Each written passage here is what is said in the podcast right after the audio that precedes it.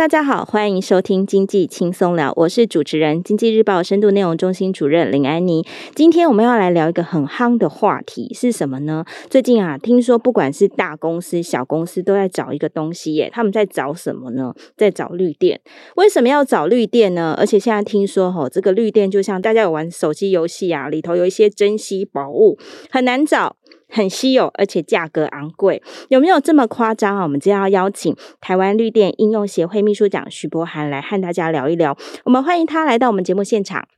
Hello，各位听众，大家好啊！我是许博涵，很高兴可以啊有这个机会在这个节目跟大家分享。哇，今天博涵来节目实在太开心了，因为博涵老师呢，是我们很多同事认识绿电、了解绿电的老师哦。我们很多知识呢，其实都是从跟这个博涵的访问得到这个满满的绿电知识哦。那我们要先来问问这个博涵呢，为什么最近企业界都在找绿电啊？台湾是不是有存在这个绿电荒呢？嗯、对，从某种程度上面哈，确实所谓的绿电荒哈是真实存在啊哈。不过我们必须要讲，就是说，其实呃，绿电之所以这几年会成为所谓的这个珍稀商品哦，一个很珍稀的这宝物。最大的议题就是说，因为全球哈现在正在面临哈净零碳排这样的一个一个要求哈。那对于我们以外销出口为导向的这样的一个经济体呢哈，其实啊，对于这个净零碳排这个部分的要求，当全世界各国都在要求的时候，自然而然就会把这个压力啊放在像台湾这样子制造业为主的这种啊经济体啊，尤其是啊像我们主要的出口市场是欧盟啊，还有这个美国的这些啊出口的这个厂商哦，他们的感受会特别明显，好，那大家可能最近也都有听过欧盟准备要来这个收取所谓的碳关税哈，其实对它其实事实上是一个呃等于是一个碳边境的调整的机制啊哈。那我们这个 CBAM 的这个部分呢哈，其实它对于啊我们的这个制造商的部分，它就会有产生一个啊相对来讲很大的冲击。所以对我们来说哈，我们看到事实上是现在所谓的这个去取得绿电、使用绿电哦啊，某种程度来讲，变成是各个厂商他们自己本身竞争力的一个展现哈。就是等于是他们接下来在下一个世代哈，针对他们自己本人在全球上面的竞争呢哈，其实啊绿电成为他们一个很重要的一个战略资源哈。那所以呢，这就是为什么包含啊台积电啊以及其他的一些啊主要的半导体公司现在都在积极的寻找这个绿电的部分哈。那当然这个就会啊遇到一个议题啊，为什么说台湾哎缺绿电？好，那其实很多人可能误会哈，以为说哎台湾不是已经就是呃我们小英政府这边盖很多离岸风机啊，离岸风电啊，哈风力发电哈啊，我先澄清一下哈。第一件事情就是说，呃，所谓的这个离岸风电哈，当然我们在二零二五年看啊以后哈，我们会看到啊相当可观的这个离岸风电量哈，大概五点七 g 瓦的部分哈，就是我们讲的是装置容量五点七 g 瓦部分，好，可以这个到这个并到这个电网上面来哈。但是事实上目前来讲呢哈，台湾啊离岸风电呢是相当的有限哈，因为大部分来讲所谓的这个绿能，也就站在我们所有的总体的能源比例大概百分之六的这些绿能，大部分其实是由这个个太阳光电。哦，以及陆域风机哈所支撑的哈，那再来就是说，呃，我们可能也要啊去理解到，就是说这个百分之六的这个所谓的再生能源哈，其实绝大部分呢，大概有百分之九十的比例哈，其实事实上是被啊台电。啊，依照这个一个所谓的比较优惠的这个啊费率哈，我们我们俗称叫做趸购费率啊哈，就趸购费率去买走了哈。那这个啊趸购费率呢哈，其实我英文叫 feeding tariff 啦哈，所以我们常常都叫 FIT 啊哈。呃，那但是 FIT 的这个啊比例呢哈，费率呢啊可以想象，当初政府为什么会以一个优惠的费率，就希望说可以鼓励再生能源嘛。对。所以呢，自然而然它跟市场上面所希望得到的这个价格，哦，肯定是有所不同。对。甚至某种程度来讲，呃。等购费率一定是呃跟这个市场价格会有冲突哦，它可能是呃甚至会相对来应该比较优惠一些。对，如果说在台湾还没有市场化机制的时候呢，这样子呃的等购费率才有办法去鼓励我们的这个等于是再生能源的开发商，哦，他把这个等于是再生能源的这个案场开发出来，哦，大概是这个情况。哦，但是到了呃二零一七年以后，哦，随着我们国家的再生能源凭证好的制度的建立，哈，T-Rex 啊 T-Rex 的这个建立哦，那大家不要小看这个凭证哈。有了这个凭证之后呢，其实事实上宣示着台湾的啊、呃、这个绿电哈进入这个呃就是绿电市场化的这个时代哈、嗯。对，没错哈，就基本上呃我们的呃一般的商家哦产业它都有机会，哦，有机会可以去买到这个绿色电力，哈，可以去买到绿电，因为它只要拥有这个凭证，啊，拥有凭证以及合约，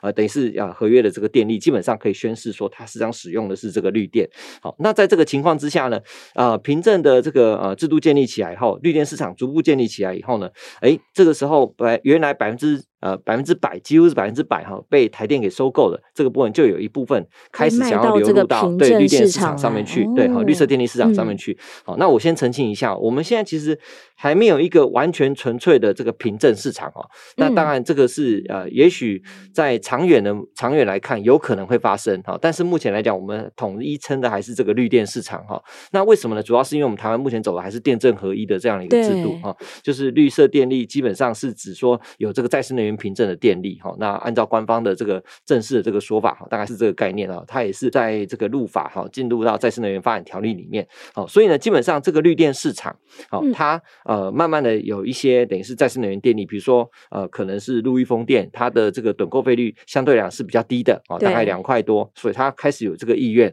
啊进到这个绿电市场，但是目前总体来讲，大概只有百分之十到百分之十一。好的，这个呃，等于所谓的再生能源电力是真的进到绿电市场。好，那为什么这么低？好，大家可以想象哈，就是我刚刚提到的，因为趸购费率实际上是高的啊，太优惠了，太优惠了。是的，是的啊，我们基本上我们太阳光电的呃电力价格哈，大概一度电都可以到四块多，甚至是如果是呃你是非电业的哈，就是我们叫做第三型的哈，这种都可以到五块多哈。哦，给大家科普一下，我们目前的这个市电大概一度电是两块多，哇，那太阳光电这样听起来四块。块多，然后还有到五块多，那当然对那个开发商来讲，那电他宁可卖给台电，卖给台电是最好的耶。是的，对，而且其实说实在话哈，这个呃价格只是其中的一个因素哈。那呃我我也是呃跟各位就是来来来做个说明哈。其实基本上很多官员也很有些误解啊，以为这个价格是决定的这个呃关键性的因素，其实不是的哈。当然等购费率好是没有错哈，让这很多的这个再生能源开发商他愿意去把电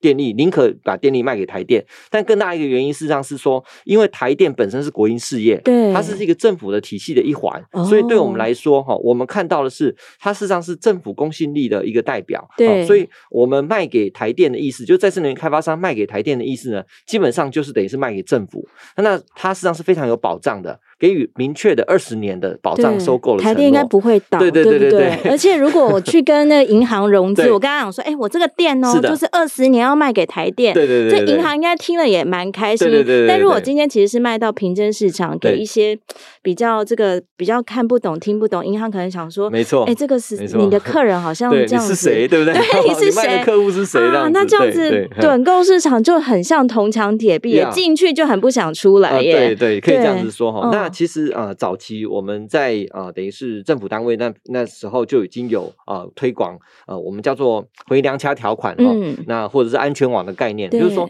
基本上你呃，如果你是再生能源开发商，对，你要把你的绿色电力卖出来的时候，卖到市场上面的时候，市场去，对对对，但是你可能你遇到的这个呃，等于是买方，他可能呃，比如过了两三年，他突然反悔了，我不用那么多，对，或者是 他突然这个呃对你呃不友善哦，价格突然呃本来是讲好的三块钱。哦，然后突然变成两块钱，嗯，这时候你可以随时透过我们的余电趸售的机制，哦，对把你的呃等于是电力哈。哦用原来你当初上并网的时候的这个呃趸售价格，哦，就是卖给，我最后卖给台电的价格，对，等于是它的一个保底回来还是用这个价格继续卖给台电，这样台电不会跟我说，对对对，你你判背叛我不能回来这样子，他还是接受，对对对对。所以在这个情况之下，我们现在看到的状况就是说，其实呃，老实说，政府对于呃等于是再生能源开发商，他卖给绿电市场，他不但鼓励，而且实际上是很努力去设计这个所谓的保障机制，对，哦。但很可惜，就是像刚刚 Annie 你也提有提到的哈，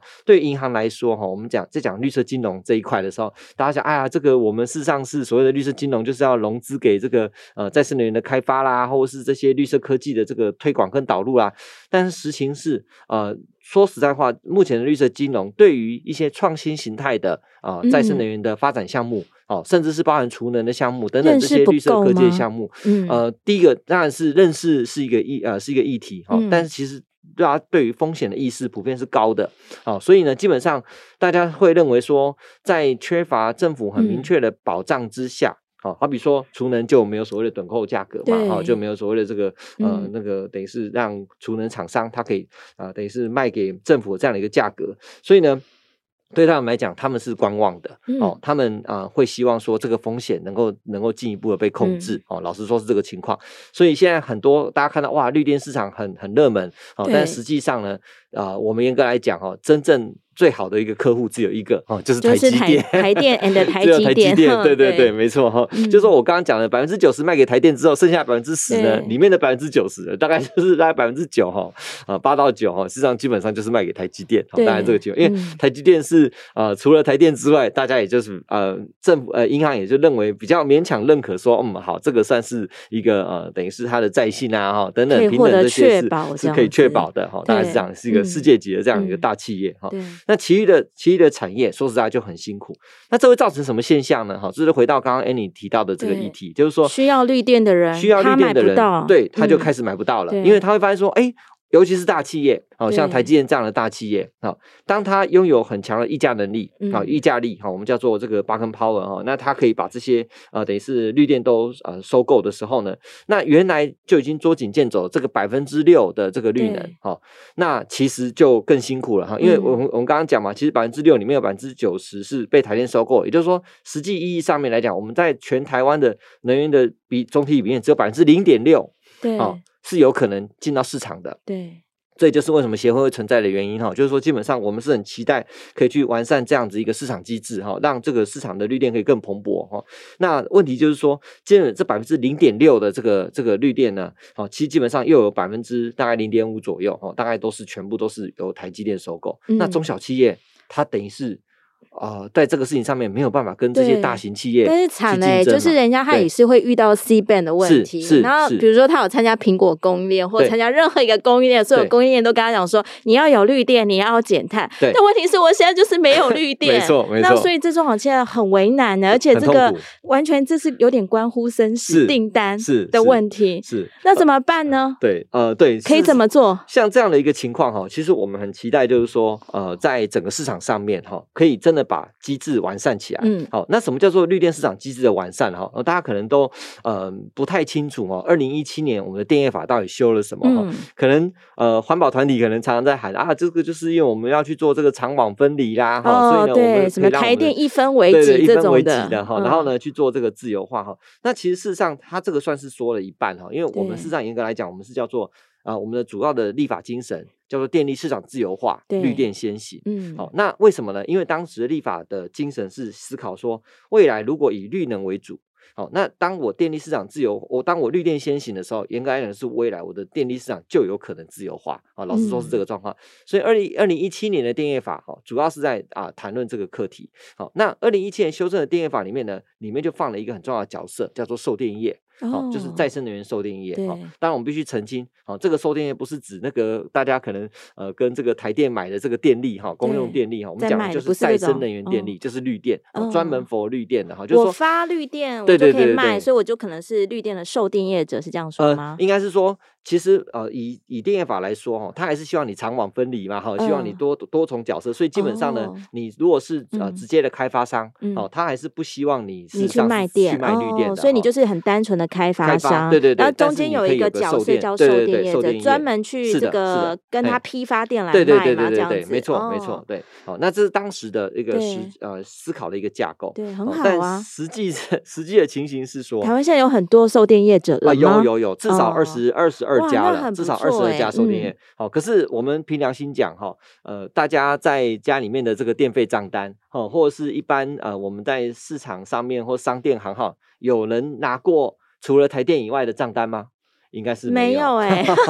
对，所以虽然开放了再生能源的电力的售电业，就是我们的绿电售电业，但实际上呢，这些售电业呢，因为呢，主要是啊、呃、以创新形态，或者是说呃刚起步的呃一些啊、呃、企业转型为主啊、哦，所以老实说。目前来讲，售电业的功能并没有很好的发挥，好，也就是没有办法像 Annie 您刚刚提到的，哇，我去批发这个再生能源来卖给买不到台积电除外想买买不到人，其实上是没那二十，但是二十几家的售电现在可以做什么呢？对，就很辛苦。老实说，是这样这个情况。嗯、因为呢，对这二十几家来说，哈，他们其实是这样是一个很重要的哦，我们叫聚合商，不管是需求端的聚合商，嗯、或者是呃买那个供给端的这个聚合商。你对于需求的部分，很多的中小企业哈，前阵子呃，甚至呃某家这个大型的外商哦，也有在这个竹科哈去推过，呃，想要去推这个所谓的呃这买方联盟哈，然后其实买方联盟哈，就是好像构想很不错、欸，哎，对对对对对，对但实际上呢，如果没有中间没有缺到一个像我刚刚这样讲的一个所谓的灵魂角色，就是售电商，其实是真的很辛苦哈，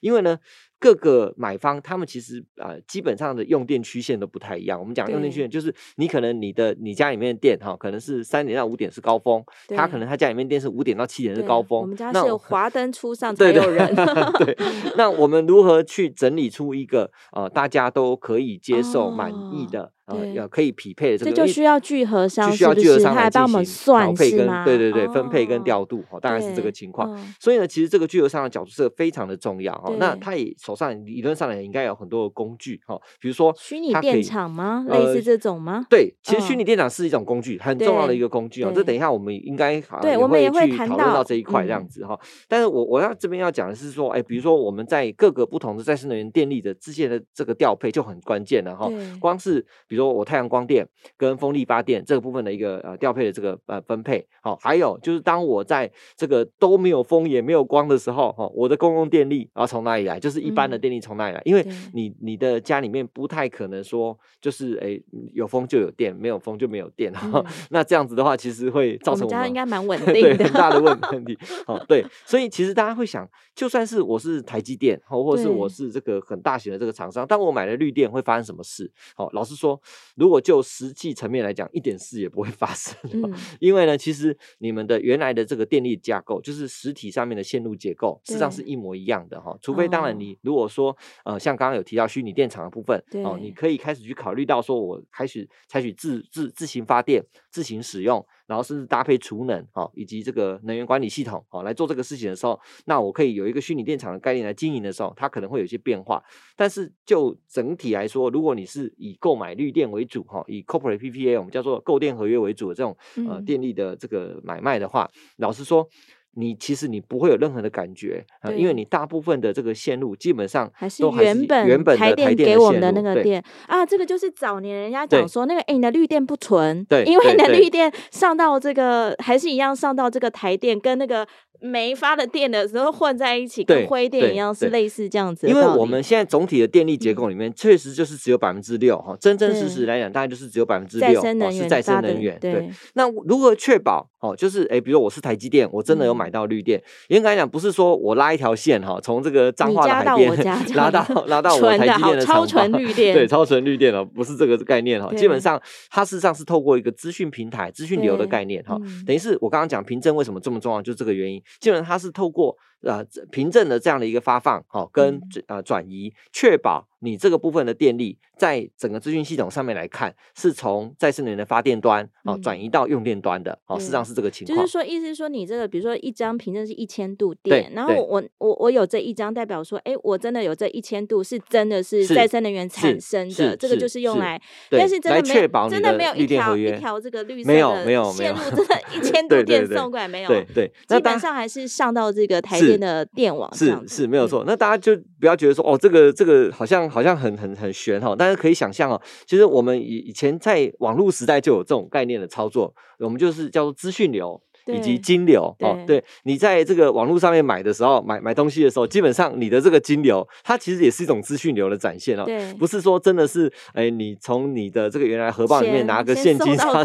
对对对，钱再跑到谁那里去？它实际上只是把你的银行的账号哈，从 A 搬到 B 或信用卡账号从 A 搬到 B，就是这个情况而已哈。所以其实基本上资讯流这个体现哈，老实说，在呃过去来讲，在人类社会里面就已经有很多这样的操作哦。所以这个其实事实上是一个呃很。就是在哦，我们的绿电的市场发展上面来讲，很重要的一个做法哈，也是一个很大的一个突破哦。那也就是因为有了这个凭证制度以后，所以我们现在这些厂商才可以宣称他们是用呃使用绿电哈，或者是那当然使用到百分之多少比例哈，那这个就是另外一个话题了。老实说这个情况哈，那总而言之就是说，基本上在呃我们的这个电力市场里面，因为我们现在遇到哦、呃、很多的这些售电业，它其实并没有放很好的发展这样子的一些呃等于是商品的概念哦、呃，因为我们刚刚提到，哎，既然是绿电，它需要有一个呃很好的这个批发的这个功能，或是这个呃我们叫聚合这个功能，嗯、照道来讲，它应该要想办法去找到很多的货源嘛，哈、哦，就是所谓的这个绿电的供应商愿意签签这个绿电给他，那为什么没有呢？为什么这个实际没有发生？二十二家失去了它的这个啊、呃、相应的这个功能呢？这里面其实原因蛮复杂，但是我可以举几个最关键的节点哦。嗯、第一个事情事实上是说，因为对于电力事业来讲，它一直的以来都是一个很大型的投资，对、哦，尤其是它事实上背后事实上是啊、呃、有很多银行金融的支持。我们刚刚讲绿色金融的支持、哦、是专案融资的支持，也就是说，在这个八成七七八成的这样的一个融资的这个结构结构里面，如果它本身就不信任。哦，它前端的这个买方就会出现很大的问题。好、嗯，那受定义某种程度来讲也是在经受考验的一方之一。好，如果我的这个受定义的成本，好，只有就资本额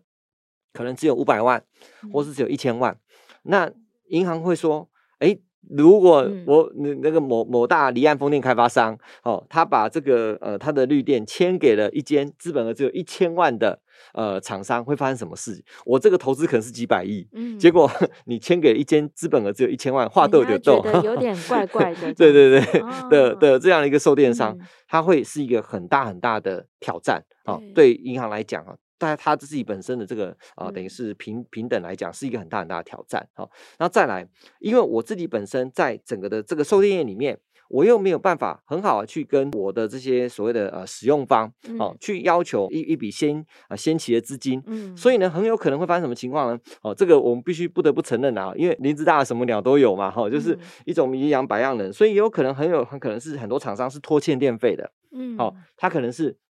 哎，我可能这个月就应该要缴的，银行呃台电都很乖啊，对不对哈？嗯、台电该给你的电费，他每个月都都是很乖的哈，按照他的这个规章哈，再再再进行这个付费，好，不行你可以去告政府，大概这个状况。嗯、但是很多的很多的这个厂商。好，尤其是您刚刚提到中小企业，哈，某种程度就是呃，大家是相互检讨的过程啊。哈，中小企业在过去来讲，很多的一些呃付款的行为啊，接单不顺的时候，也是 哇天哪，也是备受质疑。哈，老实说是这个状况哈，就是说可能就是甚至有开那种我们叫拔蜡票嘛，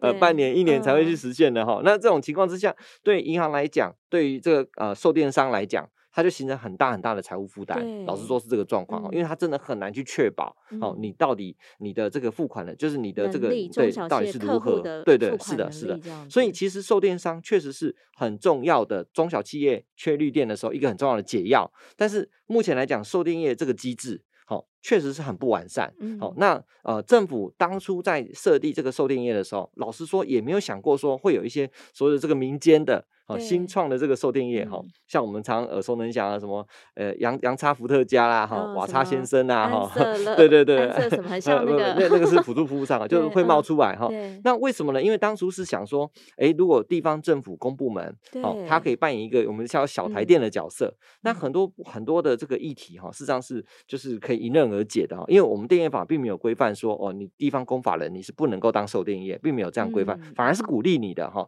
所以当时很多的地方政府。彰化、云林、嘉义、屏东都有人在谈，好，呃，我们是不是要成立一个地方电力公司，好来进行这件事情哈？但很可惜，就是因为说，呃，政党轮替之后，很多议题就不了了之了哈，就是在地方就没有，对对对对，地方政府的，我们刚才提 到售电业大部分都是民营，对，就变成是民营民营企业在做，对。可是问题是，呃，一些应该要有的配套。当时却没有办法，就没有没有没有建立起来的话，那这些民营业者他等于是他要去面对都是巨人级的哈，这些开发商哈，都是呃在我们信义计划区哈、国泰置地广场哈、叉叉叉这些地方哦，都地标级的哈，这是设立的这些开发商哈，然后跟他们要去谈判哦，可以想象这是一个多么艰困的过程。本身就是小虾米要对抗这些大这些这些大巨人，对，那那政府在后面也也也不讲对抗，就是说，哎，我我我，其实某种程度来讲，其实这些开发商他也很愿意去。卖电给售电业，因为一般来说，售电业当他买不到电的时候，他第一个反应就是，那我把价钱提高。对，所有的人直觉反应都是这样，就是很多政府官员也是这样。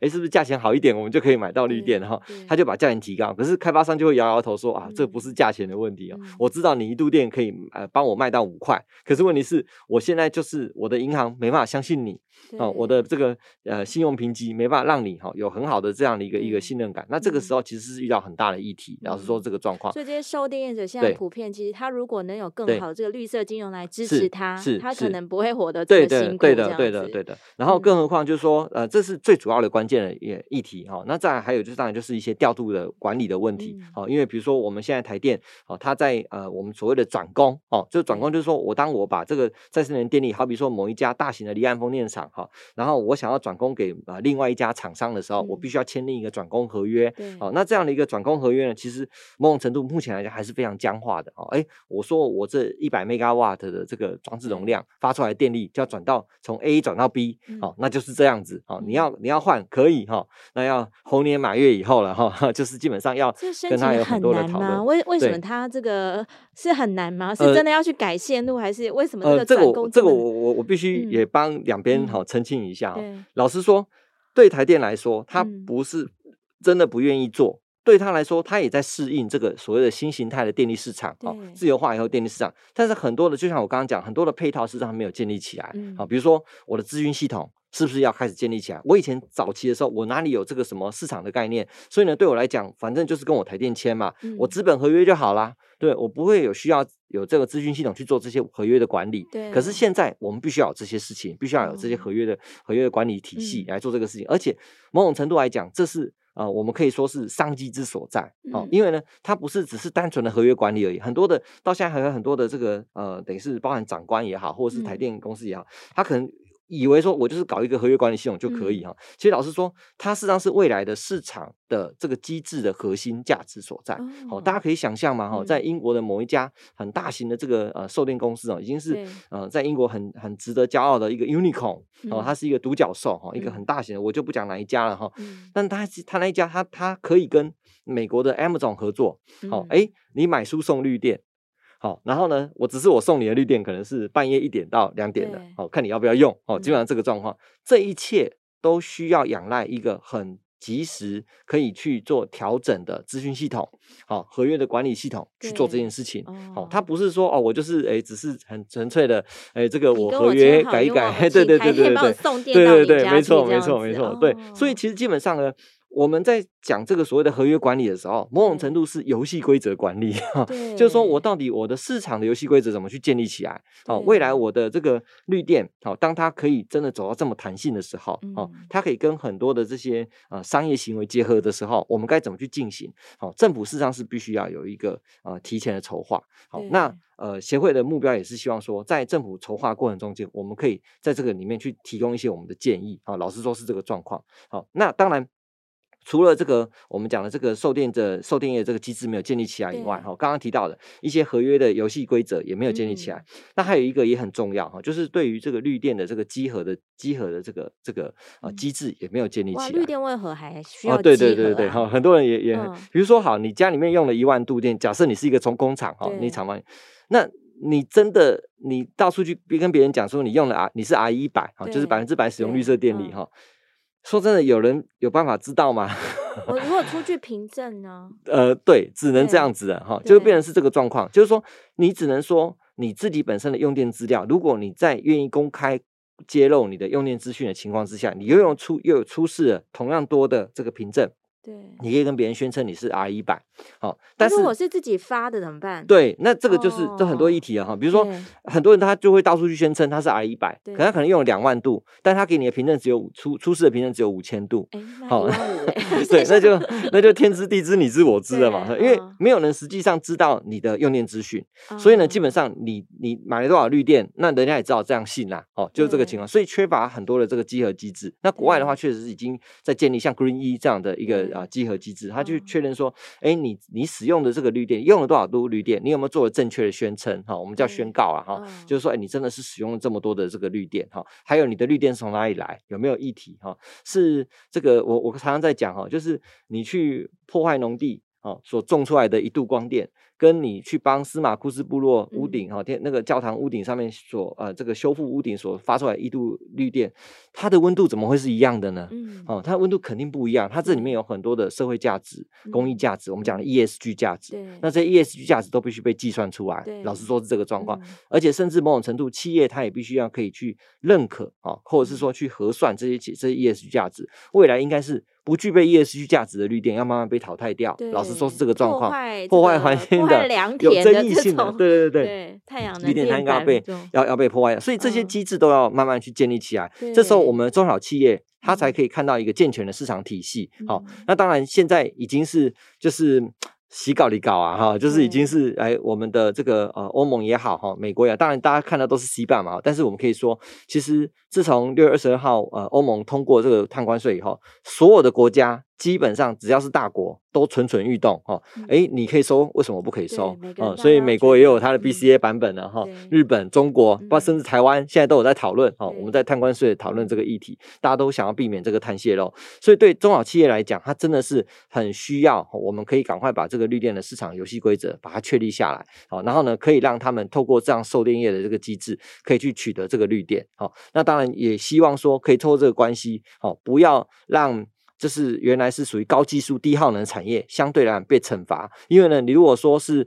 让这个台积电啊，或是这些大型的用电厂商，哈，它反而是可以买得到绿电。然后呢，反而是呃很高技术，它用没有用那么多电，它是很节能的哈。那这个部分呢，反而是 都买不到绿电，那这是很可惜的哈。那这也回应到 Annie 您刚刚提到，就是有关于说，哎，那我自发自用该怎么处理哈？其实这就呃我们。呃，会谈到这个呃虚拟电厂有点关系哈。老实说，其实你不管你是自发自用也好，或是你需要去发展这个虚拟电厂这件事情也好，某种程度来讲，它就是一个高技术的展现，对，也是我们台湾在绿理论上来讲，在绿能市场里面或在绿能发展里面很重要的一个角色。好，你想想看。我们台湾在整个绿能产业里面，难道我们只是要去多盖几面这个太阳能板，或者是多立几只风机吗？好，当然它很重要，它毕竟是一个基础工作。但是在我们来看的话，我们会觉得说，其实怎么样让台湾的原来的产业，尤其是资通讯产业，就是我们最引以为豪的资通讯产业，在这过程中间有它的相应傲视全球这个角色。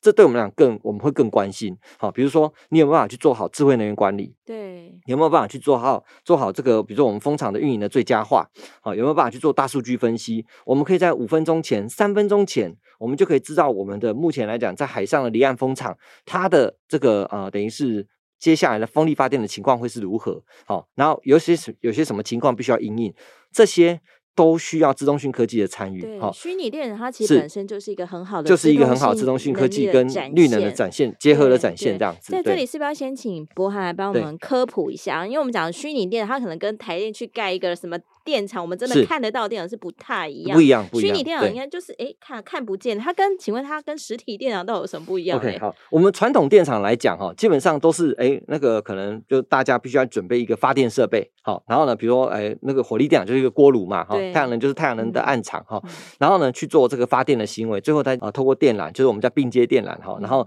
并到我们的电网上面去，这是我们传统电厂的一个发电的行为，就是来这个电厂，所以呢政府就会以电业的形式去审查你，我们叫电业执照的审查。好，但是呢，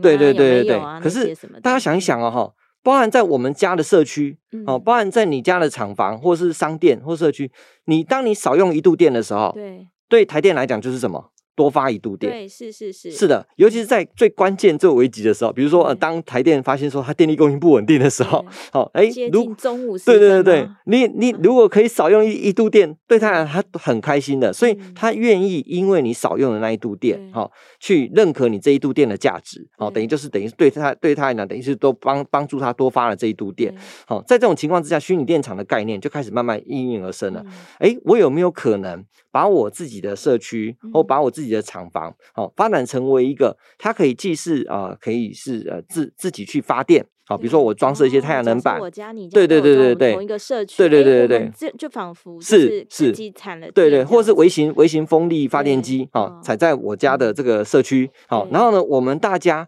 好一起去运用这个电力，当然这个电力不可避免，它一定还要有储能的设备来做调节，因为我们的电力都是我们如果是再生能源电力的话，它是间歇性的哈，所以它会有不稳定的情况，西北雨，对对对，或来了一片乌云，对对对，没错，所以在这个情况之下呢，我们可不可以有一个呃，等于是有一个比较我们属于自己的能源的管理系统，哦，可以去管理这些不确定的情况。当我过多的时候，我可以发出去，我甚至可以提供给其他的人哈，就是回到电网去。对对对对，没错。当我少的时候，哎，我的储能系统可以支撑我，对，可以帮我放电哈，让我可以电力系统可以维持运作。或者是我真的是迫不得已的时候，我还可以跟其他社区去连接哈，让我可以去取得其他的这个分散式电网的电力哈。那这些都需要一个啊，我们刚刚讲智慧能源管理的很好的一个智慧能源管理体系来来来实现。那这智慧能源管理体系搭配我们刚刚讲的发电啊，用呃储电啊，还有一个还没有讲到就是用电啊，用电呢，它就会形成一个我们叫做呃，你可以说是自给自足，但同时它又对台电来讲是一个很稳定、弹性可弹性调节的，在它需要帮忙的时候帮忙的虚拟电厂。好，所以呢，其实基本上结合了发电。好，厨电，好管理用管理电力以及用电，哈，这样子的一个啊自主的一个管理的体系，哈，一个分散式体系。我们通常来讲，哈，就是这个 virtual power plant 的的这个概念，哈，其实就形成了，哈，在国外，尤其是在呃，比如说像是一些电费比较高的国家，哦，那还有像日本这些地方，哈，对，资讯化这些地方，它对他们来说，他们会很期待，哈，就是说基本上，呃，我们的这些呃，等于是社区也好，哈，厂商厂房也好。都可以自都可以等于是呃自立自强哈，你就不要太多太过度的去依赖这个这个啊，等于是大电网哈。那台湾是因为六十年来我们的大电网真的是扮演了一个太好的一个大奶妈的角色，所以大家都不用担心了。甚至是早期哈，不要说早期，到现在也是，我们很多太阳能电厂哈，太阳能的这个屋顶太阳能是装了以后，它也不会去思考储能的问题，反正没电啊，就就就就就台电就会给我电啊，哦，所以对他来讲他没有感觉哈。可是事实上他不知道说台电在过程中间哈，其实。扮演了多少的这种承担这个冲击的这个角色哈？有时候乌云来了，哎，他就少电了，赶快补电给你。哎，我那个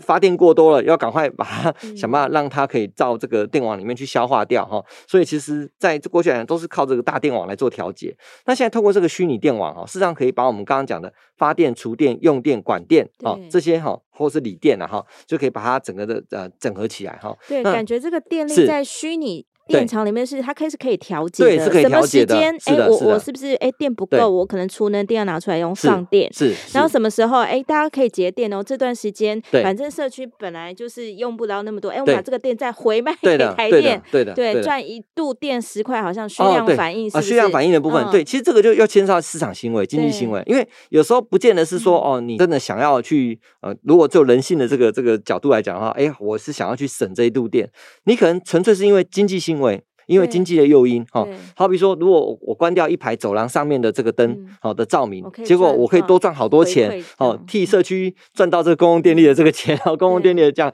你也会有有这个意愿啊。老实说，这个情况哈，所以就是我们常常讲，除了这个呃自发性的这个道德层面以外，也要有经济的诱因，胡萝卜哦，去去啊吸引啊我们的更多的这些用户，他愿意去啊。啊，等于是自发性的哈，可以来来来来做，呃，不，可以从经济的角度上面来考量，好，我可以去做这个节电跟省电的这个行为哈。那大家不要小看这件事情啊，这个事情很重要哈。当千家万户都是成为一个等于是虚拟电厂的时候，它会对我们台湾的电网、社区啦、对对对对对，造成多大的这个这个啊，等于是进展哈。是不是很多电就不会因此随便浪费掉？第一个，我们呃呃，我我一直强调就是说，我常常把在辅导一些厂商，我常常跟他讲哈，你先不要去管说哈，你要买多少绿电。你先想你自己本身你可以省多少电？好，先像比如好，就讲我们的模范生台积电来讲哈，它虽然大家外界都是听到说它买了很多绿电，可是大家很少人应该也应该有听过，其实台积电在节电上面也是有非常它的一套。对的，对的，对的，是的，是的，是的，对。我们应该是先从，因为省电也是省你自己的荷包嘛，哈。那所以基本上省电是一个非常关键的事情，它实际上是对于我们气候变迁的这个议题对抗气候变迁很重要的一个环节哈。那过去其实不是没有人推。过。我们早期的时候，十年前的时候，我刚刚在讲我念书的时代，嗯、那时候就有所谓的 ESCO，就是 Energy Service 的 Company 啊，在做这个事情。可是节电的公司，对，帮你节电的公司，对对 ESCO。但但是这样的一个 ESCO 的节电的公司呢，它赚取是说，哎，我帮你省了电，好，那这个呃收益就归我。好，问题来了，我们台湾的电费。一直在上上礼拜之前，说实在话，都太便宜，我不用省。对的，对的，冷气我就可能开很久，没错，没错，我我我我我我怎么怎么省哦？感觉都没有办法回到我原来的这个这个效益的部分，经济诱因的部分，是的，是的。所以台电从去年开始，它就针对呃这个虚量反应的部分啊，我们叫虚量反应二点零啦哈。其实之前就有做做虚量反应的，是只是说到了二点零，它的电力电力交易平台的时代，它想办法让很多的我们叫聚合商，刚刚提到又是一个聚合商，比如像您刚刚提到安瑟勒威，对，好像啊 Enel X 哈。易店哈，那他们呢就开始来聚合这些资源，好，哎，来我们一起来做这个等于是需氧反应。这个时候呢，我的调度是智慧化的，哦，是透过一个啊智慧型的方式来做，来做整个总体的这个需氧反应的这个调度。我等于是把它当成一个。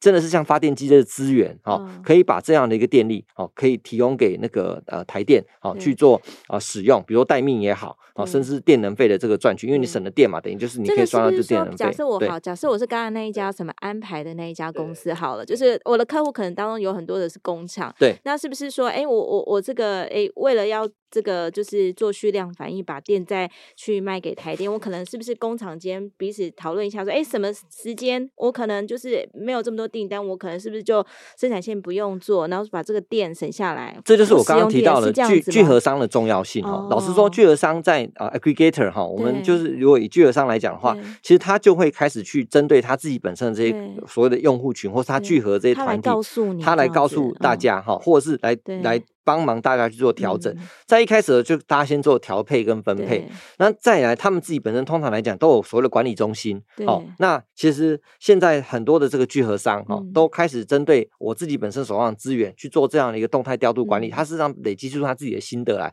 好，甚至基本上都二十四小时的，必须要去做智慧管理的部分，好，所以大家可以想象这里面有多少台湾的资通讯的商机，对，这里面其实是强项，是的，是的，那尤其是我们年轻人，我们年轻人不一定就是要去要去那个那个。海上啊，哈，或是很辛苦啊，哈，那边帕里拉哈，然后那边做很多重重工业的部分。其实我们的资通讯的这些啊，这些知识就可以做这些电力的管理了。对，其实这很很重要哈，甚至某种程度是更重要，因为我们这可以外销。你这样的 know how 实际上是可以对外去到其他国家去再去进行去协，对对对，没错，去协助当地的国家去进行能源管理。所以我们一直很看重，包含我在彰化县政府绿办的时代的时候，我们都一直很期待，就是说我们台湾，尤其是政府那边，可以看到更多智慧能源管理这个部分跟我们绿能发展的结合哈，啊不是只有这个，不是只有要要要要要发展什么呃多少 megawatt 的这个太阳光电然后风力发电，我们要管电。要很好的管理，因为管理呢不是说呃只是高效率的使用或高效率的发展而已，其实重点是它可以跟我们的产业高度的结合，对，跟我们自动讯产业做高度的结合。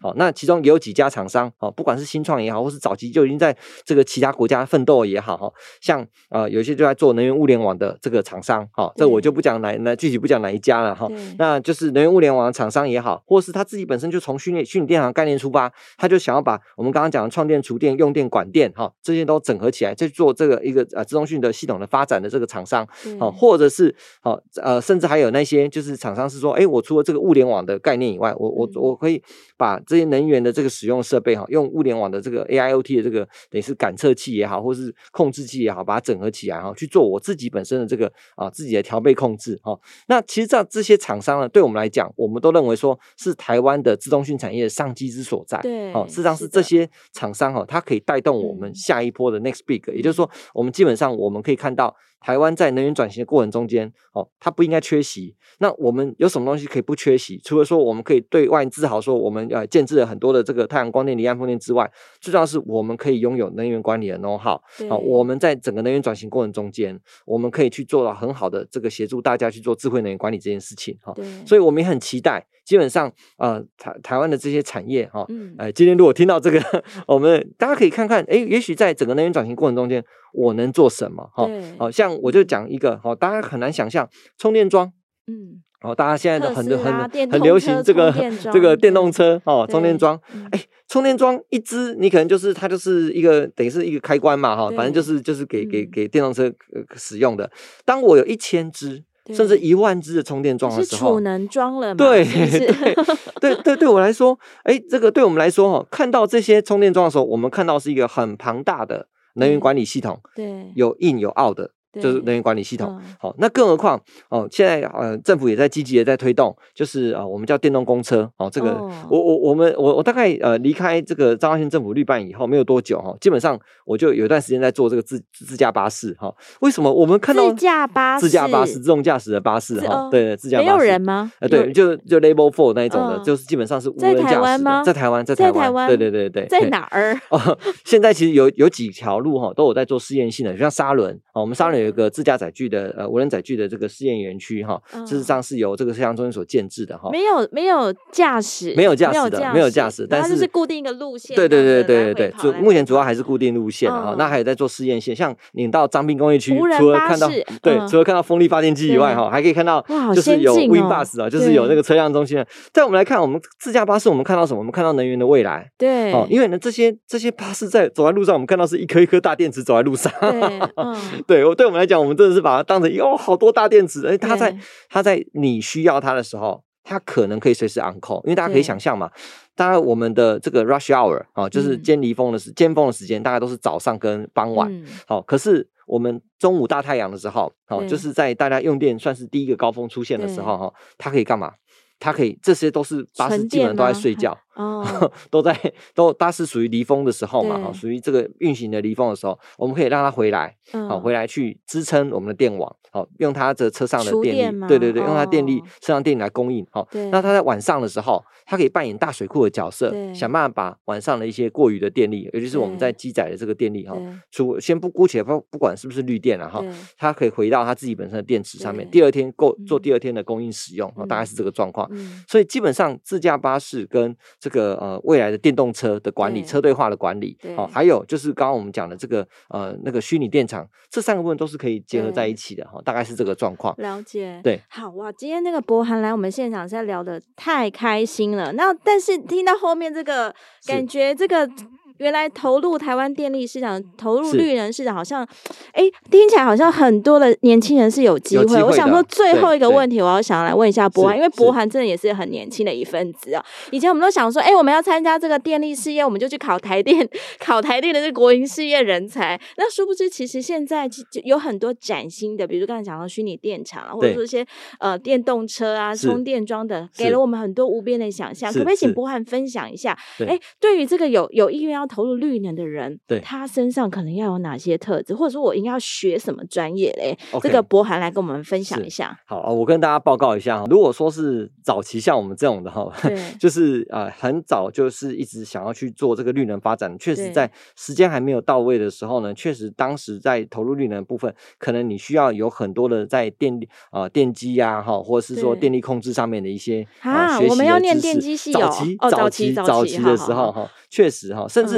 我可以讲哈，就是就算是在早期的时候，如果你是纯粹要做太阳能，哦，太阳能的进入门槛其实老实说相对很低哈，大概家家户户我们都可以自己去装那个，甚至那个在国外哈，像呃呃那个 B N Q 他们都会卖那些，好像在有些 YouTube 他会教你，还教你怎么怎么去组，那个其实是不难的哈。老实说这个状况，那到了现在呢，就像我们刚刚在讲的，其实进入了这个智慧能源的时代。我们更鼓励是年轻人，他可以看到，哎，其实电力流就是我们讲的能量流哦，跟资讯流。还有我们刚刚讲的，就是呃，甚至交通哦，运力流三流整合的这个这个新的一个一个纪元。好，那在这个情况之下呢，其实我们如何可以利用我们原来的啊，不管是在学校里面所学资通讯科技的这些知识，哦，然后呢，比如说，哎，现在前阵子有一段时间，很多人呃，年轻人也会去开创一些新创的公司，叫区块链的公司。对，区块链如何应用在凭证的发展上面？哇，这个也行呢。对的，对的。然后呢，比如说像是，呃，我的这个呃互互联物联网的万物相连。这个概念哈，嗯、当初喊出这个 IOT 的时候，哎、嗯，没有想过说，其实 IOT 的部分可以跟我们的